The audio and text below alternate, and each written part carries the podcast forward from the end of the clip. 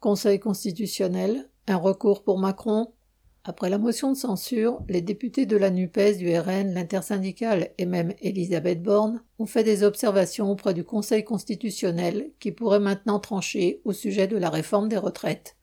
Le Conseil constitutionnel peut en effet intervenir à propos d'une loi votée et avoir le dernier mot après le gouvernement et le Parlement.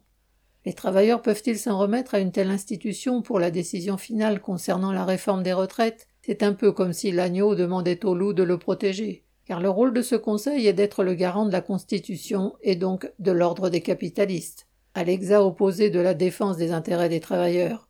Depuis toujours, le Conseil constitutionnel recale toute loi qui écorne même un tout petit peu les intérêts du grand patronat, comme la loi de Hollande qui voulait taxer les hauts revenus des PDG à 75% en 2012 ou bien taxer de 3% les dividendes en 2017.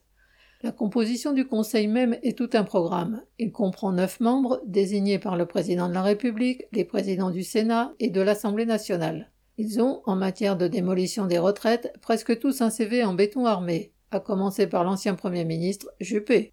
Le Conseil constitutionnel est, comme le 49-3, une des nombreuses protections mises en place par la bourgeoisie pour encadrer son système prétendument démocratique, masque de sa dictature économique. Pour éviter qu'une loi soit prise en faveur des travailleurs, la classe capitaliste a multiplié les garde-fous.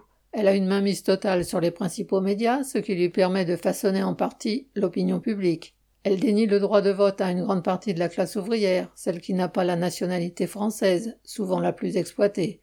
Enfin, la population n'a aucun contrôle sur les élus censés la représenter, et encore moins sur le personnel de l'appareil d'État. Le Conseil constitutionnel validera-t-il la loi de Macron ou la retoquera-t-il pour offrir une porte de sortie au gouvernement comme aux directions syndicales? Quoi qu'il en soit, les travailleurs n'ont pas à se fier à ces institutions dites démocratiques qui ont été façonnées par et pour la bourgeoisie. Arnaud Louvet